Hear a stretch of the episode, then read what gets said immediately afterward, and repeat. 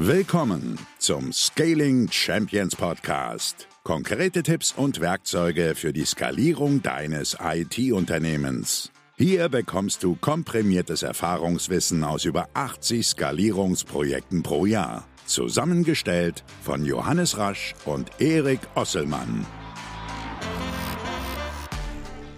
Und auch von uns ein herzliches Willkommen hier zur Folge 65 des Scaling Champions Podcast. Hallo Johannes. Hallo lieber Erik. Hallo du, der hier gerade zuhört und sich mit Skalierung von IT-Unternehmen beschäftigt. Ja, Genau, Skalierung von IT-Unternehmen. Und wir machen heute eine kleine Fortsetzungsfolge. Das haben wir letzte Woche angekündigt, ähm, spontan. Wir hatten letzte Woche die sechs Spielarten der Skalierung. Deswegen ist auch hier mal der Hinweis, wer jetzt noch nicht letzte Folge gehört hat, der könnte jetzt äh, ein bisschen auf falsche Gedanken kommen, wenn wir jetzt über die Skalierung von IT-Unternehmen sprechen und denken, das ist nur Produkt, weil heute wollen wir mal über die vier Spielarten, einige der Spielarten, wir nehmen jetzt mal vier raus, vom Produktgeschäft reden. Aber bitte vorher die andere Folge erstmal hören. Wer das schon getan hat, jetzt äh, ganz viel Spaß. Johannes, wir haben letzte Woche gesprochen, was so von der Dienstleistung zum Produkt hin, was da für Zwischenschritte gibt, ne, in Form der Standardisierung, in Form der Abrechnung, in Form von ähm, Elementen, die man nicht mehr individuell gestaltet, sondern ja sozusagen zur Verfügung stellt und da alles Wissen schon reingegossen hat. Und heute wollen wir mal dazu kommen, ein paar der Elemente zu zeigen, wenn man dann wirklich ein Produkt hat, eine Plattform hat und so weiter, wie das funktionieren kann. Ja. Was gibt's da für Punkte? Wo ist überhaupt das Problem bei der Generierung dieser Ideen vielleicht auch? Äh, ich würde ziemlich spitz in dieses Thema direkt einsteigen, weil wenn wir über Produkt im B2B, äh, im, äh, in der IT sprechen, hm, wir können jetzt dieses ganze Thema B2C, B2B beleuchten. In unserem Podcast ist schon viel B2B das Thema, deswegen würde ich mich darauf jetzt ein bisschen fokussieren. Warum wollen wir über diese Spielarten sprechen? Warum haben wir uns vier ausgewählt? Ja, weil wir oft beobachten, dass Leute darüber sprechen, dass sie gerne ein Softwareprodukt bauen wollen, dass sie es gerne als, ob es jetzt ähm, SaaS oder On-Premise oder wie auch immer ist, ist jetzt spielt gar nicht die Rolle, aber dass sie ein skalierendes Softwareprodukt bauen wollen. Ich habe vor kurzem einen Post bei LinkedIn gepostet, wo es genau darum ging und das war auch die letzte Folge. Viele stehen vor diesem Berg und trauen sich einfach nicht hoch, weil ihr so gigantisch erscheint, jetzt einfach aus der kalten ein Produkt auf den Markt zu bringen. Und einerseits haben wir gesagt, das müsst ihr nicht immer tun, geht doch mal raus, fangt an, es gibt viele kleinere Berge erstmal zu besteigen und die können auch schon sehr, sehr gut skalieren. Das ist also die letzte Folge, die sollst du dir nochmal anhören. Und ein zweiter Aspekt, warum viele nicht hochlaufen, Erik, ist, ja, weil das nebulös ist. Was heißt denn jetzt ein Produkt eigentlich? Und wir wollen halt mal ein bisschen, nicht komplett, aber den Nebel lichten. Welche Spielarten gibt es da eigentlich? Weil ich habe das Gefühl, dass viele da gar nicht so eine klare Vorstellung davon haben, was das eigentlich bedeuten könnte, welche Möglichkeiten es gibt. Und ich glaube, erst wenn du die Möglichkeiten kennst und die dann kombinierst mit den Bedarfen, die du beim Kunden beobachtest, das haben wir ja auch schon oft thematisiert, dann kann da echt was Cooles entstehen. Cool. Und das ist eigentlich auch unser Thema. Die Sackgasse der Woche ist, wir bauen jetzt mal ein skalierbares Produkt. Man kann auch ergänzen, dass die Kunden uns aus den Händen reißen. Ja, das denken eben viele daran wenn wir das dann mal haben, brauchen wir einfach nur ein gutes Produkt, dann funktioniert das. Dass der Glaubenssatz zu Problemen führt, das haben wir, glaube ich, schon oft besprochen. Wir wollen gar nicht so viel über die Probleme sprechen, sondern mal relativ konkret über diese vier Beispielspielarten sprechen, um es einfach mal konkret zu machen. Und ich würde vorschlagen, wir starten direkt mal rein. Zum ersten, das sind jetzt, muss ich sagen, das sind jetzt nicht alle Spielarten, die es gibt im Produkt. Es gibt unzählige Möglichkeiten, man kann immer detaillierter reingehen. Die bauen schon, würde ich sagen, auch vom Reifegrad aufeinander auf. Nicht jeder muss in diese höchste Stufe kommen, aber ja, das sind einfach mal so die Möglichkeiten, die wir so bei Kunden beobachtet, die wir oft gehen. Wenn Leute über ein Produkt reden, dann fangen die oft damit an zu sagen, na, wir haben dann so ein Softwareprodukt, so stelle ich mir das vor, die Kunden können sich online eine Demo buchen, dann sind die in so einer Trial-Version drinne und dann ähm, ja, finden die das cool und dann buchen die sich das irgendwann hoch und dann geht es los, ne? So, und dann kaufen die das und dann haben die das und wir müssen gar nichts mehr machen. Sales ist komplett automatisiert, ja?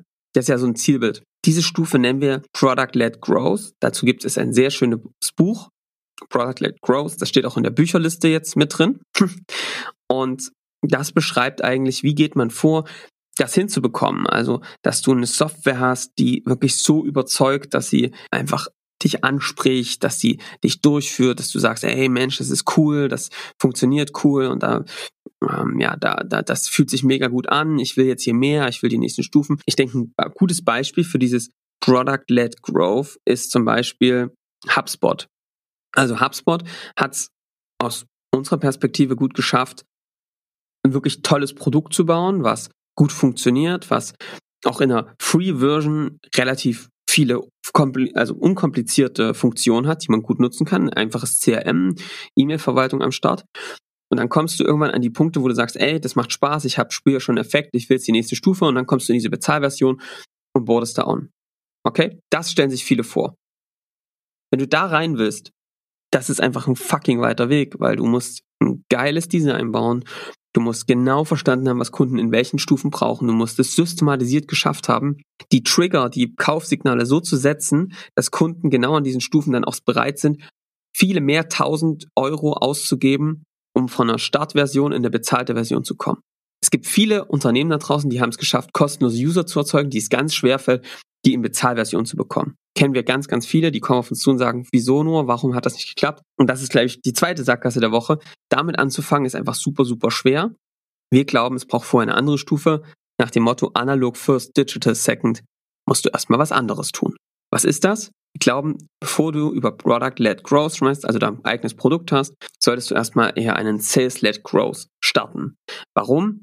Du gehst umgehst diesen großen Fehler, dass du erstmal ganz, ganz lange für dich nur entwickelst, gerade im B2B, einfach mit wenig Kunden vielleicht auch erst startest, sondern Sales-led Growth heißt also, du konzentrierst dich am Anfang vor allem darauf, Kunden zu generieren, die diesen Bedarf haben. Darüber haben wir viel gesprochen. Und denen diese Software auch erstmal, sage ich mal, händisch zu verkaufen. Auch nicht skalieren, vielleicht auch gar nicht so digital. Warum sind wir da so große Freunde von? Naja, jetzt mal angenommen, du hast eine Software entwickelt, vielleicht auch ein Halbzeug, was jetzt vom Design noch nicht so krass überzeugend ist oder was vielleicht auch vom ja, von der von der Reise von diesem wie schaffst du es jemanden dann in eine Bezahlversion zu bringen noch nicht das so automatisch macht. Was ganz normal ist am Anfang weil woher sollen die Millionen kommen ja wenn du hier nicht total vollgepumpt bist mit äh, VC das ist also ganz normal und es ist auch so sinnvoll damit zu starten. Warum?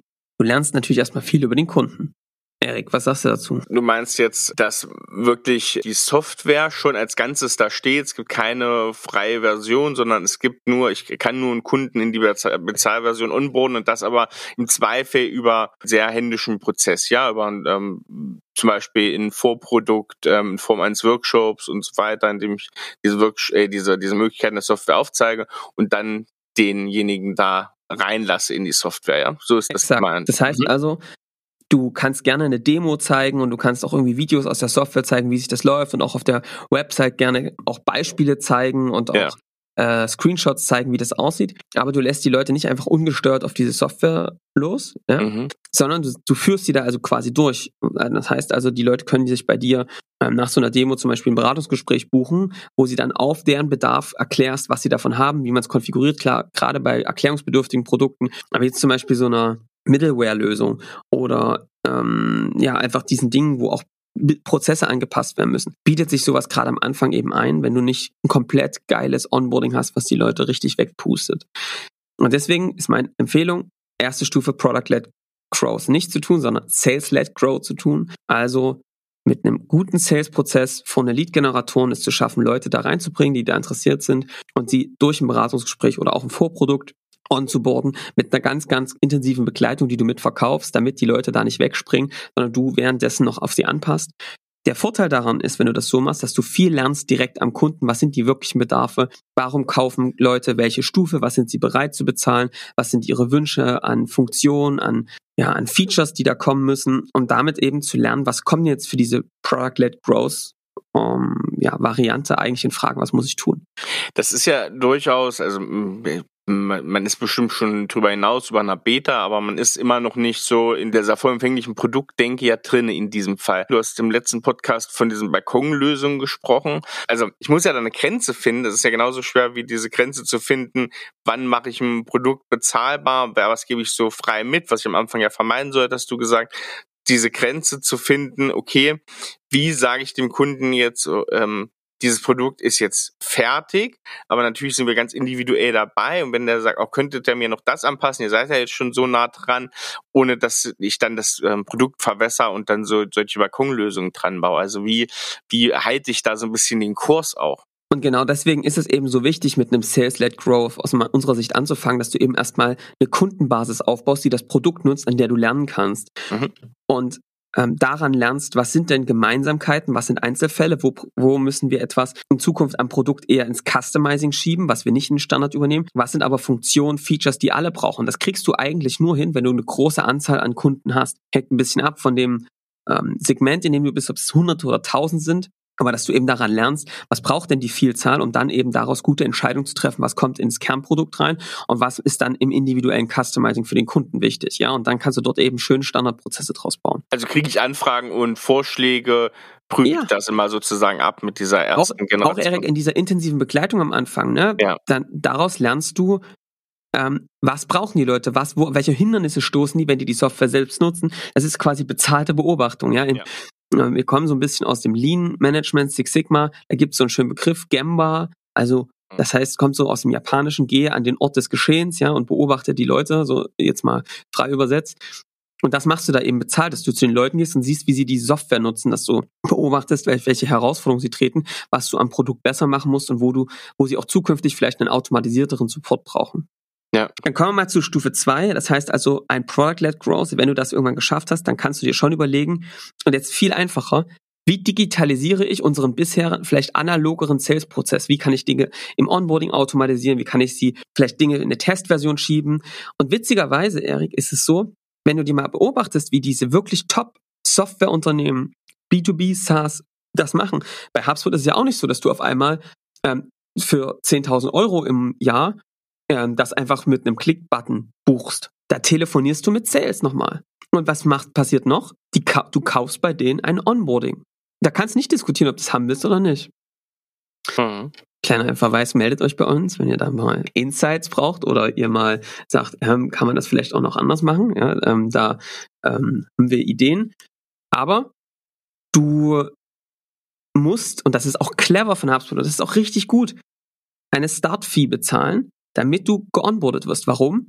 Weil die damit dir diese Prozesse anpassen und customizen, damit du die Software auch wirklich gut nutzen kannst. Weil die eben gelernt haben, selbst wenn ich denen jetzt einfach nur das Tool gebe und die es selbst machen müssen, sterben eben die meisten dabei ab mhm. und nutzen es dann einfach nicht. Und deswegen ist es eigentlich fast so eine Mischung aus Sales-led, Product-led Growth. Man kann das jetzt, ich will jetzt über Definition gar nicht streiten, aber ihr seht, es ist hier total wichtig, trotzdem mit den Leuten in Kontakt zu treten und auch dann in einer menschlichen Interaktion bei solchen Preisen das zu verkaufen und dann auch eine Begleitung weiterlaufen zu lassen. Also es ist nicht eine komplett automatisierte Onboarding, das ist einfach hochkomplex, total schwer, gerade im B2B, ähm, glaube ich das, ja. Mhm. Der Vorteil von einem Product-led Growth ist einfach, du kannst wirklich eine Großzahl an Leuten onboarden, kannst schnell Zielgruppensitz aufbauen und kannst dann sehen, wer nutzt welche Version wie und kannst dann aktiv, weil du ja deine Kontaktdaten hast, die Leute ansprechen. Das ist also quasi, du nutzt dein, deine Free-Version dafür, als Lead-Generator, was wirklich, wirklich smart ist. Ich finde den Weg ja echt gut. Machen aber alles eben zu seiner Zeit. Ein Schritt nach dem nächsten. Dritter Form. So, jetzt denken die Leute, ja, ist doch alles. Was, soll jetzt noch kommen? Der nächste Schritt oder eine weitere Evolutionsstufe ist dann das Plattformgeschäftsmodell. Was ist jetzt der Unterschied zwischen einem Produkt und einer Plattform? Ein Produkt nicht immer, aber ist meistens ein 1 zu 1 Kunden Anbieterbetreuung oder Beziehung. Ja, also ich als Anbieter habe ein Produkt, du kaufst es von mir, lieber Kunde, nutzt es und wir haben eine 1 zu 1 Beziehung. Es gibt keine weiteren Player auf dieser Plattform oder auf diesem Produkt. Eine Plattform geht jetzt einen Schritt weiter und es kommt so ein bisschen, ich erkläre das immer gerne an, einem, Flohmarkt. Also an einem Flohmarkt ist es auch so, ähm, es gibt ähm, jemand, der auf einem Flohmarkt etwas anbietet. Das sind die Leute, die dort ihre Produkte anbieten. Und es gibt auf, auf diese Plattform ähm, jemanden, der kauft. Ne? Also das sind quasi die Leute, die dort vorbeikommen und ein bisschen trödeln wollen. Und dann gibt's noch einen Besitzer der Plattform. Das ist der, also der dieses ganze Ding gebaut hat. Und ja, das war's erstmal. Da, darüber reden wir erstmal. So, bei einem Produkt, also ich gehe mir jetzt mal zum Beispiel eine Middleware-Lösung, wenn du das weiter als eine Plattform gebaut hast, also eine Integrationsplattform, dann könnte es jetzt also sein, du bist, ähm, das sind also Rollen, ne? das sind keine festen äh, Unternehmen oder Personen, man kann also mehrere Rollen auch besetzen. Jetzt kann es also zum Beispiel sein, okay, die Plattform, ähm, das sind die, die Plattform-Owner, das ist also der, der das Produkt hergestellt hat. Das ist also wir als Softwareunternehmen, wir haben da eine Plattform hingestellt. Und dann gibt es auf dieser Plattform ähm, Kunden, das sind die keine Ahnung, Industrieunternehmen jetzt zum Beispiel, die eben da Integrationsprojekte machen wollen. Und dann gibt es Anbieter, das sind zum Beispiel die, die so auf dieser Plattform Schnittstellen hingebaut haben, ne? die gesagt haben, ey, guck mal, wir haben Schnittstellen gebaut und wir machen dir das als Dienstleister, bieten wir dir das an, ähm, wir können das verbessern für dich, wir können dir diese Dienstleistung ähm, und diese Schnittstellen für dich so konfigurieren, dass das gut passt. Und du kannst da auch fertige ähm, Schnittstellen, die zu deinem System existieren, die andere schon gebaut haben, dort kaufen. Ja, also das ist so dieses typische Plattformmodell. Das heißt, ich als Softwareunternehmen habe die Plattform, ich kann über diese Transaktion verdiene ich mit Geld zum Beispiel, das ist eine Möglichkeit, viele Geschäftsmodelle. Und damit habe ich aber nicht mehr den Engpass. Das heißt, es gibt Partner darauf, die diese Dienstleistungen anbieten und ähm, diese auch Produkte. Ich verdiene überall daran und ich steuere einfach diese Interaktion. Da gibt es zwei Dinge zu beachten. Erstens, es gibt dieses Henne-Ei-Problem.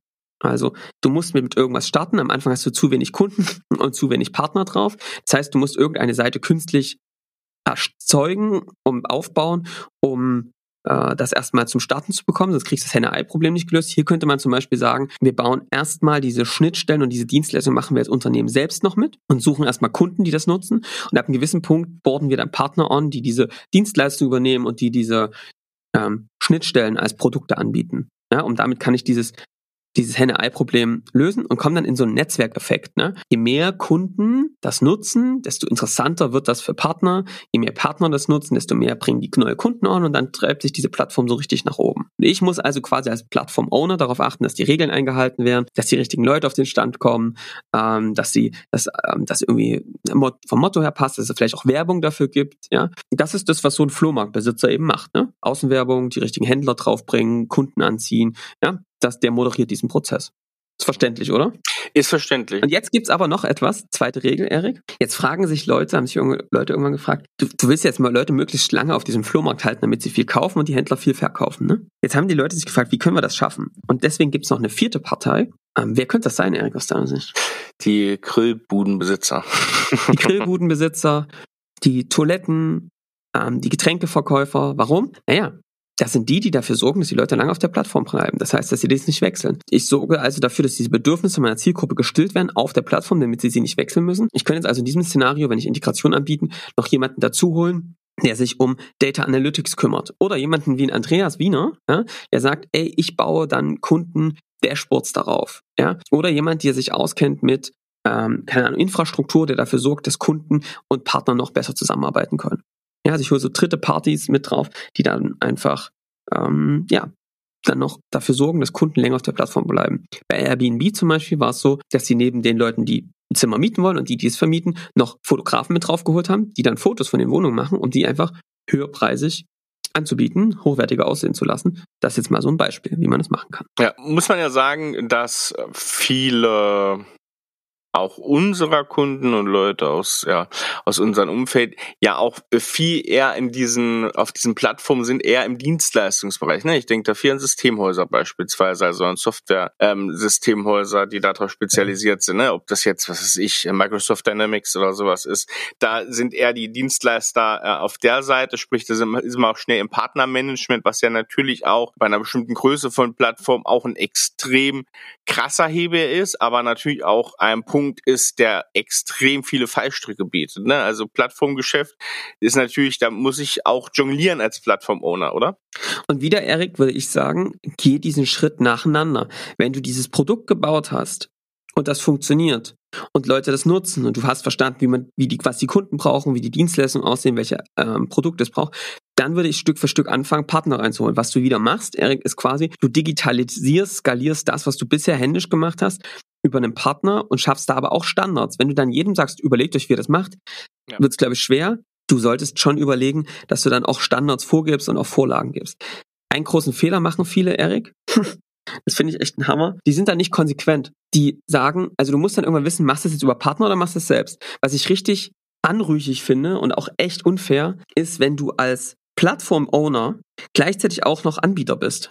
Ja. Das heißt also, ich mache Werbung für die Plattform, ich suche Partner ran und gleichzeitig bin ich auch einer der wichtigsten Partner. Das heißt also, ich hole mir Leute, die sollen Dienstleistungen machen und auch können ihre Produkte, ihre, ihre Schnittstellen und Apps dort verkaufen. Und gleichzeitig habe ich das, mache ich das auch. Und wenn Kunden auf uns zukommen, die großen, da gibt's wirklich Knebelverträge. Ich will jetzt hier keinen Namen nennen, aber ey Leute, wenn ihr da Partner seid, wirklich Obacht. Die machen diese Plattform für sich selbst Werbung und schnappen sich dann die größten Deals selbst und machen und lassen den ganzen kleinen Sch äh, Scheiß, jetzt mal auf Deutsch gesagt, durch diese Partner machen. Das finde ich unfair. Also wenn du es machst, dann richtig, dann lässt, gibst du alles an deine Partner ab und bist damit auch wirklich ein Magnet. Oder du machst es halt alles selbst, aber entscheide dich, ob du ein Produkt oder eine Plattform sein wirst. Ich finde, da sind manche nicht konsequent. Das ist für mich wieder das Thema Gewinn vor Nutzen, was da gespielt wird. Ja, komm, die großen Deals holen wir uns und für die Partner, für die Partner bleibt eben das Kleinzeug übrig. Finde ich nicht fair. Würde ich anders machen. Aber gut.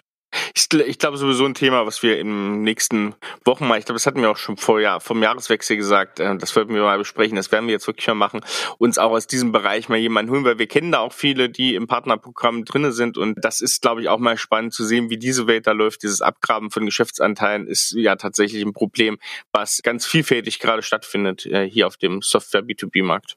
Ja, so Erik, dann kommen wir zur vierten Spielart. Ja. Jetzt komm. werden sich einige denken, was kommt denn jetzt noch? Naja, noch nicht so sehr verbreitet, aber trotzdem total spannend, ähm, schon in einigen Branchen sehr etabliert. Ich nenne das jetzt einfach mal das Market Network. Was ist ein Market Network? Stellt euch mal vor, ihr wollt heiraten. So eine Hochzeit ist ja auf den ersten Blick relativ easy. Du brauchst eine Location, du brauchst Fotografen, du brauchst, musst die Leute einladen, du musst dich um das Catering kümmern, du musst dich um Styling kümmern, du musst dich um die Klamotten kümmern, um na, dann noch so ein bisschen ähm, Verpflegung und Versorgung, so ähm, Unterkünfte, das sind auch so Themen. Alle, die eine Hochzeit schon mal gemacht haben, wissen, da steckt der Teufel im Detail und der kann zum Teil sehr schmerzhaft werden, wenn man den jeden miteinander als Paar ausflichtet, ausfechtet. Da kann es auch schon mal vor der Ehe direkt vorbei sein. Äh, also. Stolpersteine sind vorhanden. Jetzt gibt's ja dieses Konzept von Hochzeitsplaner. Ne? Der macht das quasi für dich und hat da gute Connection, koordiniert das alles und hat das alles auf dem Schirm. Hochzeitsplaner, Erik, teuer, wa? Teuer, ich, ich kann es aus eigener Erfahrung sagen, äh, aber ähm, preiswert. Also wir hatten eine Hochzeitsplanerin, Mhm. ähm, die war ihr, ja, das, die war alles wert, weil man musste sich um nichts kümmern, man hatte die besten Top-Dienstleister an einer Hand, äh, hat alles gemanagt bekommen, musste sich nicht mit der Schwiegermutter oder der eigenen Mutter oder der Oma oder sonst wen rumschlagen, weil jetzt jemand verrückterweise Deko machen möchte. Also da hat man alles schön gebündelt. Ich glaube, darauf möchtest du ja auch hinaus. Ja, ja, also das heißt, es ist preisintensiv. Ich glaube, das sowas leistet sich dann auch eher so eine bisschen gehobenere Schicht. Und ich glaube, da wird es auch immer einen Markt für geben für Hochzeitsplanerinnen. Aber jetzt gibt es da eine Idee. Jetzt könnte man zum Beispiel sagen, okay, pass mal auf, wir wollen das als einen, diesen Prozess, und jetzt kommt eben das andere Ding, es ist nicht nur eine Plattform, wo irgendwelche Prozesse, sondern es ist dieser gesamte Prozess der Hochzeit quasi, den möchte ich als einen Prozess abbilden und den digitalisieren. Das heißt also, ich baue eine Plattform, also die nächste Stufe, und binde diese ganzen Partner daran an und moderiere als Plattform diesen Prozess für meine Kunden. Das heißt, der Kunde kommt rein, er gibt am Anfang ab, was er da braucht, was er sich vorstellt, was wichtig ist, und dann wird dieser Prozess transparent dargestellt, ne, diese verschiedenen Stufen, die es gibt. Und überall kommst du mit diesen Partnern in Verbindung und das wird aber über die Plattform moderiert.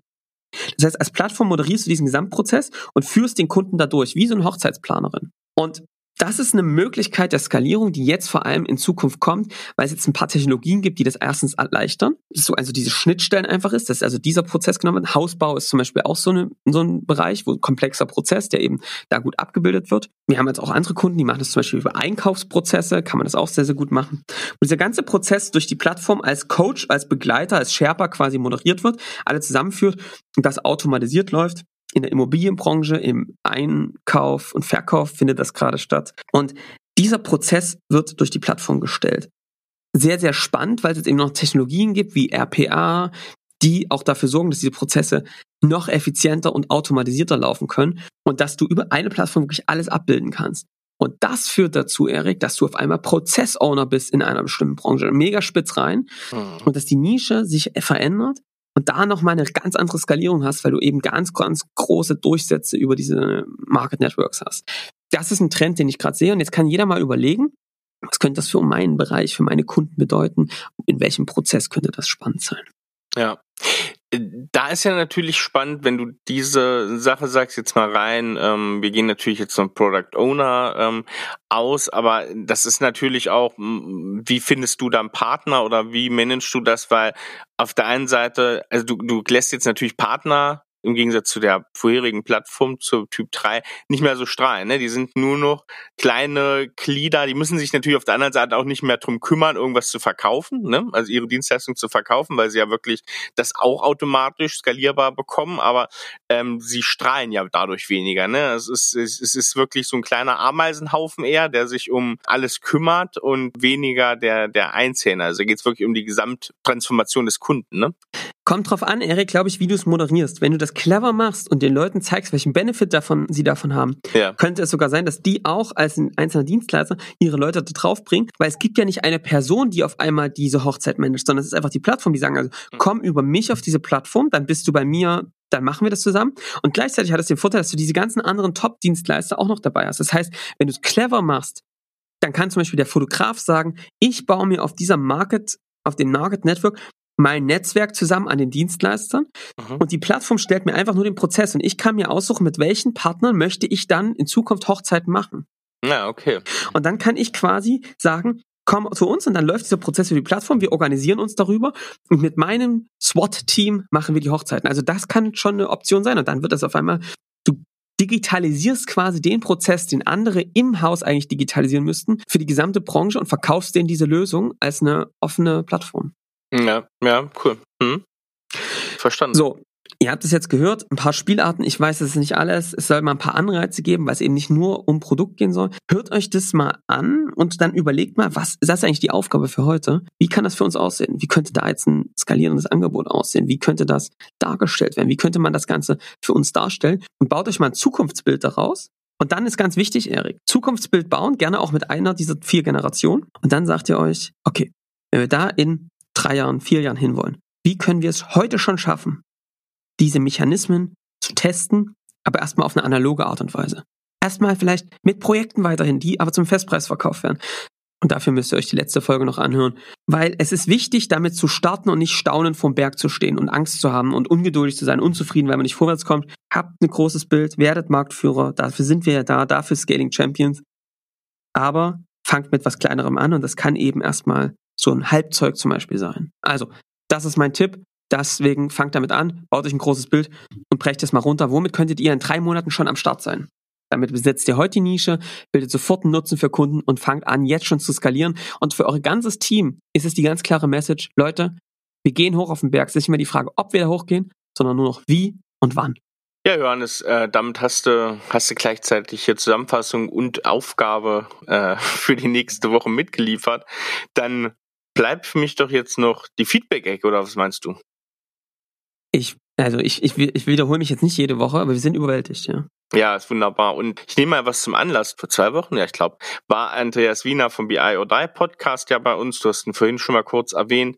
Und jetzt warst du zum Gegenbesuch ähm, bei Andreas. Richtig. Da im BI or Die Podcast. Ich habe es auch schon gehört, Johannes, hat mir gut gefallen. Hört doch auch mal gern rein. Also BI or Die, die Folge Nummer 63. Da könnt ihr auch noch mal in den Shownotes gucken und findet da den Link zu diesem Podcast. Und ja, da hast du auch ein paar Nachrichten äh, bekommen. Beispielsweise hier äh, sehr coole Folgen mit starken Inhalt, hat viel Spaß gemacht. Bin großer Fan von eurem Konzept und Vorgehen. Einfach mega. Das kam vom ähm, guten Benny an dich. Und vielen Dank dafür, glaube ich, äh, im, im Namen von dir. Warum sage ja. ich da Danke? Aber danke äh, im Namen von mir. Danke im Namen von dir. Ja, auf jeden Fall ähm, hört da mal rein. Ich glaube, ich mal ganz gut zusammengefasst. War auch mal interessant für mich mal diese Außenperspektive. Jetzt verstehst du auch mal, Erik, jetzt, weiß, eigentlich so jetzt weiß ich mal, was wir machen. Mir war es vorhin gar nicht bewusst. Nee, aber das ist unsere Hörempfehlung hier mal ganz uneigennützig. Und Johannes, kommen wir von da zu dem, nämlich äh, zum Weintipp. Und ich habe Wein und einen Filmtipp. Jetzt, äh, wer sich irgendwie für Wein interessiert und meine Weintipps hier immer hört, der wird auch diesen Film schon kennen. Aber ich habe ihn tatsächlich erst nach, ich glaube, vier Jahre ist er schon draußen, jetzt erst geguckt. Und das ist Der Wind und der Wein oder Der Wein und der Wind. Ein richtig äh, toller Film, äh, französischer Film, äh, sowieso uns äh, ja in Deutschland sehr überlegen, die Filmkunst in Frankreich. Und da geht's um ein Geschwistertrio, welches nach dem Tod des Vaters das Weingut in der im Burgund übernimmt und da einigen Problemen so zu kämpfen hat. Ein wunderbarer Film, der auch gar nicht so viel erklärt. Also der viele Weinbegriffe, der macht die einfach und erklärt die nicht, sondern das ist einfach ähm, dann in diesem Film. Deswegen kann man das auch als Weinfreund sehr gut angucken. Und dazu mal meine Empfehlung nämlich einen ähm, Chablis, das ist jetzt nicht ganz die Region, wo das spielt, ist aber auch in Burgund, ein Chablis Grand Cru von der Domaine William Fevre. Ich werde da einen Link zu Lobenberger reinhauen. Mal kurz, Chablis ist eine, Appellation, ein Dorf in, im Burgund und da gibt es ganz viel Kalkböden. Und wenn man einen Chablis mal trinkt und vielleicht sich dann einen kalifornischen Chardonnay oder auch einen Chardonnay aus Baden beispielsweise mal nimmt, ähm, dann merkt man diesen krassen Unterschied, weil Chardonnay ist somit eine der meist angebauten weißen Rebsorten auf der Welt. Und das liegt daran, weil der überall wächst. Also auf dem Lehmboden, auf dem Vulkangesteinboden, auf dem Kalkboden, überall wächst diese Traube und überall kann man halbwegs okay einen Wein draus machen, braucht halt ein bisschen Sonne. Der kann aber auch oft, da überall wächst, auch sehr gefällig werden. Also kann so eine ja sehr kräftige Bombe werden, die, wo du denkst, ach ja, wunderbar und viel Alkohol und Frucht und sonst was. Und das Tolle ist am Chablis, wer das schon mal getrunken hat und wer es noch nicht getrunken hat, der bestellt sich jetzt diesen Wein von der Weinliste mal, der wird merken, was für ein unglaublich graziler, krasser Wein so ein Chardonnay sein kann. Durch diesen Kalkboden bekommt er nämlich relativ viel Säure. Da wird sehr darauf geachtet, dass die äh, Zuckerwerte gegenüber den Säurewerten wirklich schön im Gleichgewicht sind und dann kommt der ins kleine Fass, also ins 225 Liter Fass und dann wird der lange ausgebaut und das sind immer Weine, gerade die Grand Crus, die sehr, sehr, sehr lange reifen. Das ist jetzt, den ich auf die Liste stelle, ein 216er und der ist jetzt gerade trinkreif, aber ist es auch noch 30 Jahre. Deswegen ähm, ganz, ganz tolle Weine, die aber auch zum Teil extreme Preise haben, aber hier ist mal so eine richtig gute Mittelklasse Wein für euch, der Chablis. Richtig lange Ausführung jetzt zum Chablis, Boah, aber das war wichtig. Ihr müsst dem Erik immer mal seine fünf Minuten gönnen, ja, dass er mal richtig reingeht ins Thema. Gerade irgendwie bin ich gerade ausgetickt. Ich habe nämlich auch noch was.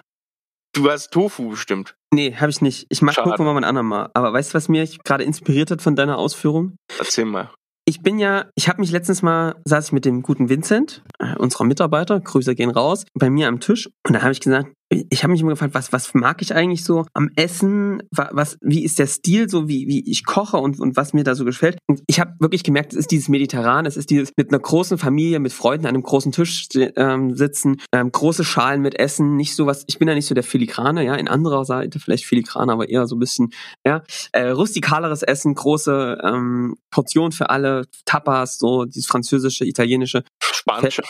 Spanische vor allem, ja.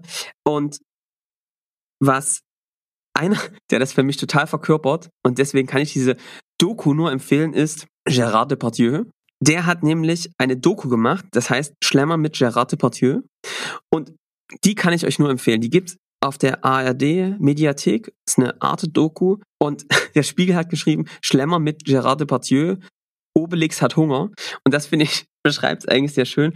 Der zieht da durch mediterrane Lande und isst mit Freunden und es ist wirklich ein Fest, wie der, ähm, dem beim Essen zuzugucken und zu sehen, wie der mit Freunden, mit den Herstellern in Interaktion ähm, das genießt. Das finde ich echt cool, hat mir Spaß gemacht. Ich freue mich wieder auf ja, die Mittelmeerregion, die wieder zu bereisen. Ja, äh, ich, ich kenne die Doku, die ist ganz gut. Ob man jetzt nach den Entwicklungen so Gerard Depardieu Sachen guckt, das ja, das ist glaube ich äh, Streitpunkt, die kann man woanders ähm, Das stimmt. Kann man woanders ansetzen, aber ähm, genau ist ein Punkt. Genau, das passt ja unser unser lieber Vincent äh, ist ja auch äh, halb Franzose, verwisst ja. ja auch den französischen Pass, deswegen da haben wir sozusagen einen guten guten Spielgefährten auf der Ebene Genuss da auch äh, uns reingeholt.